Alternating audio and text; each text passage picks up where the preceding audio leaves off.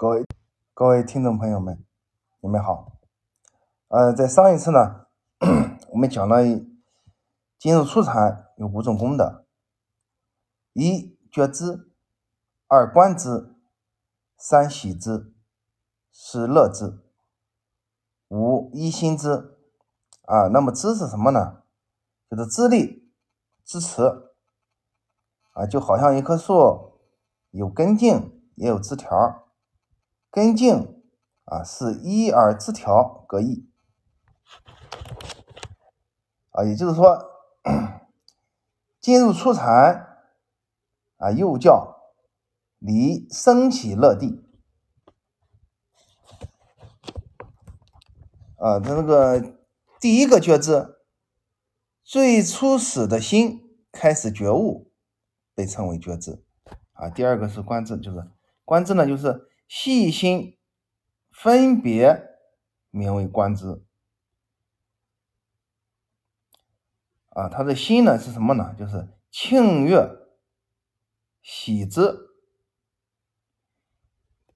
心呢，恬淡是乐之。啊，修行者的心既然不散，被称之为一心之。啊，修行者经过初禅的。初禅的修炼之后呢，啊，在一心定中而生出五种功德，就好像一棵树有许多的枝条啊，作为庄严。在这个初禅定中，因为有觉观等五智共相扶持啊，所以定心安稳，牢固难坏。这就是初禅可以获得的功德的作用啊。下面呢，我们再看二禅，在禅定的修持里，每一步都要求做到心中清净啊。是什么是心中清净呢？啊，就是豁然开朗、清净明亮。啊，就是这样呢，就可以做到的心心中清净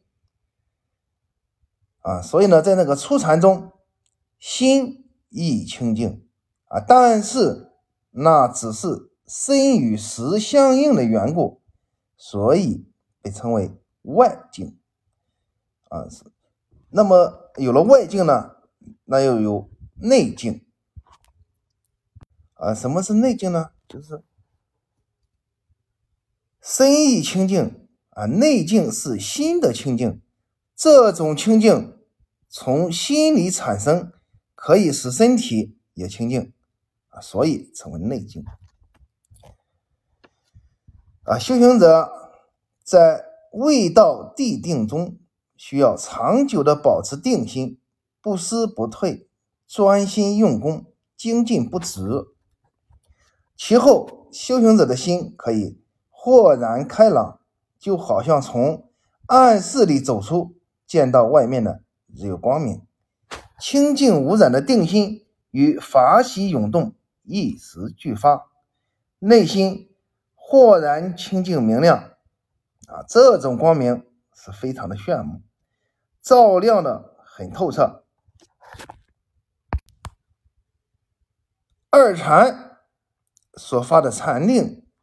啊，它的这个相貌呢，就是从内境到外境啊，这是二禅法相与初禅法相的不同之处。那么进入二禅之后啊，身心有什么异常的感觉呢？啊，禅定的修行者如果达到二禅的境界，是因为内境而喜悦涌动啊，涌动是什么呢？就是说。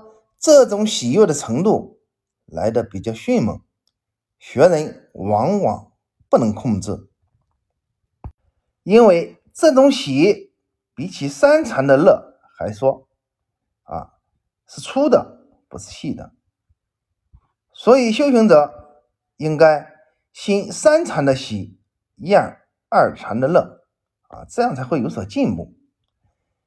但是由于喜悦的涌动。定就不能牢固啊，这个时候就要用三种方法，三种方法加以排除啊，要做到苦也好，乐也好，一切不受，二者可择。这个时候呢，啊，修行者呢就是主要思考啊，就是要在心态上找到这种涌动喜悦的负面影响是什么。啊，穷简二禅的心态，才能知道二禅的不足之处，啊，就叫知过。就是说，二禅呢，它是不足的。知过而可则，可则而不受。可则就是要对其苛刻责难，啊，这样二禅的习即默然渐退，啊，次谢。前面已经讲到，一切禅定之体都是默然。每一定每一禅都有默然，只是默然的程度不同，而达到的方法仅有用安般守意法门，依法深入啊，一心专注在呼吸上啊，也就是这么简单，不需要任何的预期啊。另外呢，啊，二禅以上由轻重产生，已经没有。眼耳身啊，三识相应啊，所以没有眼观、耳闻、身触觉的感受，仅留下第六意识心啊。那么前五根啊都不起作用，只会有心念的觉知来体知自心与外境诸现象。这时的心虽然知觉还在，但身体已不受指挥。不能下坐啊，除非气通了啊，或者将修行者从定中叫出，不然是不能出定的。好，我们再看下面啊，这个二禅它有什么功德呀？啊啊，首先呢，就是二禅的境界是以内静、喜悦、快乐、一心为定的作用啊，定体还是默然。所以说呢，二禅也就叫做离，也叫做聚。二禅的功德就是离开过失的功德啊。修行者通过修习，能够离开觉观，在心中获得了殊胜的直灵功德，叫做二禅。这种禅的境界也叫做无觉无观三昧，在中间禅时断出了初禅的觉观。进入二禅，发起了内在的清净，断除了初禅之观，因此二禅呢也叫做圣默然定啊。那么啊，修行者已经进入二禅，进入二禅之后呢，啊，应该怎么样才能再接再厉啊？修行者在禅定的修行上啊，应该是。只进不退啊，就是如梦精进。因为修行者的智慧在修习中已然得到提升啊，所以度过了二禅的修行者不可能停留，很快就会进入三禅的修行啊。那么离开二禅喜悦啊，就会进入三禅。三禅是乐聚禅啊，乐聚禅呢，就是离开二禅出喜，发生精气妙乐。在这一过程中，如果念力专一有力，啊，其心可以湛然安静，啊，可以进入三三禅的味道定地。这种湛然安静的禅定，不依内外，可以长久的保持。那么从感受上来说呢，三禅的境界虽然也有动处，啊，十六处发生。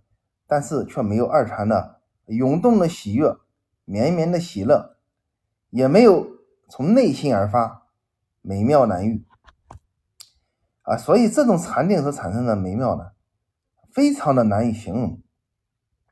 这种快乐啊，也是由内心而发生，不是从感官的感触产生的快乐，而是由湛然安静、安静的定心所发生的快乐。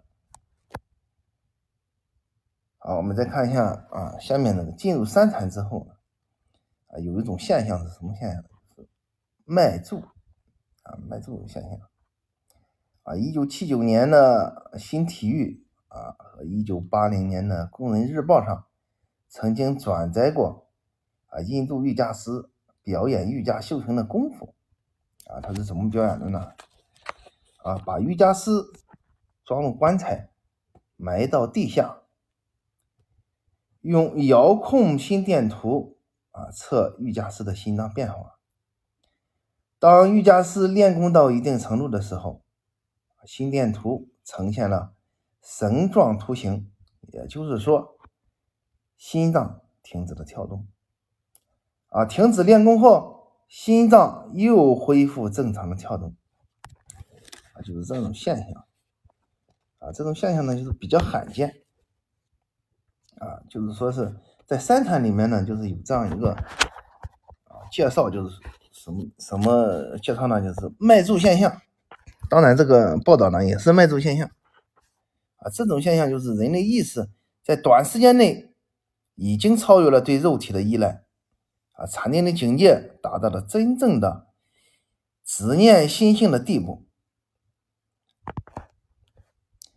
啊。这种现这种现象呢，是因为到达这种境境的境界的修行者毕竟非常少啊，所以说呢要进入。仔细的研究这种现象，佛教典籍当中对这种现象也是有记载的啊。初禅念住，二禅息住，三禅脉住。啊，这里的念住呢，是指修行者在初禅的时候，啊，入静时刻出犹疑的杂念，啊，息住。啊，就是在修行者在二禅时期体会到有停止呼吸的现象啊。那么三禅呢，就是脉住，脉住就是心脏不跳了。啊，有有人就怀疑了，就说你心脏不跳了，然后你再去修行，这不是无稽之谈吗？啊，但是这种现象呢是客观存在的，啊，也是经过修行修行者的实践呢，啊，修行中习住比较容易出现。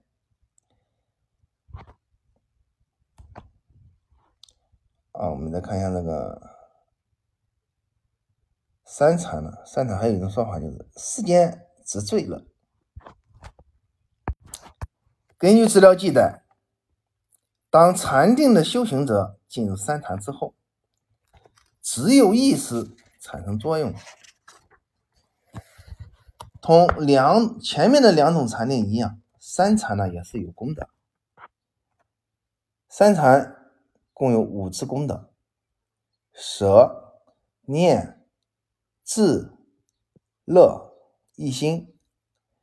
舍啊，就是指舍掉喜心；念是指念念分明；智是指有正知。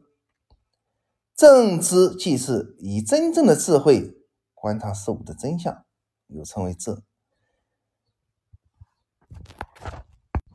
当修行者继续修习禅法，到了三禅，那么心远离喜的躁动啊，就会进入很深的禅定。修行者呢，也会感受到另外一种喜乐啊，但是呢，这种喜乐与其他的喜乐不同，不同，也就是说，世间。之最乐啊，就是三禅。经过三禅的修习呢，啊，那么呢就会过渡到第四禅。如果真实的修炼啊，需要心无牵挂，连快乐都要舍离啊。这个根据记载，达到这个程度时，修习者的意念。可以清静到极点，呼吸完全停顿，心完全不动，因此四禅也称为不动定。修行者修习到四禅的境界，可以达到心如明镜不动，也就像静水无波，停止了所有的乱想，而正念却非常坚固，犹如虚空，没有什么可以沾染。啊，这个四禅境界呢，可以说是禅定中最高的啊一个阶段。四禅阶段的人呢，心里可以不依善，也不依附恶，善恶都不依矣，就是做到无所依矣，无形无执。啊，所以说呢，那个四禅呢，啊。也称为不动定啊，还有一个名字就叫世间真实禅定。嗯，修过四禅之后呢，就是再修习下一步呢，就是四空定。在佛教里面，修持的法门虽然很多，但是综合而言，就是四禅八定。啊，除了八定之外呢，还有九次。这个九次定这种定境呢，是佛祖在前人的四禅八定的基础上发明的最后一定。这种禅定好像等于无边无相的虚空合而为一，就是所谓的涅盘即灭。涅槃是佛学的最高境界，它代表宇宙万有与众生生命的身心总体，啊，万机未动的原始状态，啊，身心的生理和心理意识状态，一念不生的原始寂静成长中，啊，它是寂然不动，超越形而上的体断。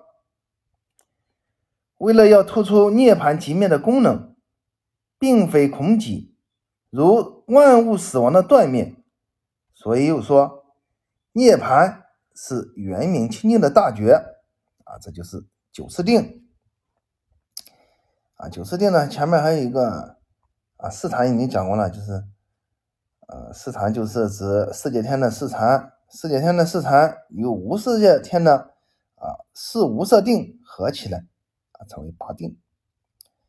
啊，所以说八定中包含四禅，禅定在色界啊被称为禅，在无色界被称为定。啊，如果以色界、无色界相对于欲界的散来说，则色即无色两种界都被称为定。啊，禅定中有一种境地叫做非想非非想处定。又被称为非有想非无想定，啊，也就是超越了无所有处的境界，思维中产生了非想非非想之相，而在这个位置定住啊，这种非想非非想处定没有明确的想法，所以不同于灭尽定，又因为它非无想，所以。也不同于无想定啊。禅宗认为，普通人只有六个心识。当一个人进入非想非非想处定的境界后，第六识还有很维系的作用，这就是大乘佛教中所指的第七识啊。下面我们来看一下这个修禅的这个问题啊。啊，有世间禅、异世间、异出世间禅啊，很多种分类啊。如何修非世间、非出世间禅？还有六妙门啊等等。另外呢，还有十六特胜啊，还有一个是如何修通明啊，获得阿罗汉果。另外还有一个是如何修八倍舍大粗行啊？我们来看一下那个修通明啊，这种通明呢，就是叫通明禅，与禅与其他的禅相比较，这种禅法与根本禅的法门有很多不同之不同之处，啊，甚至与十六特征的名目全不相关。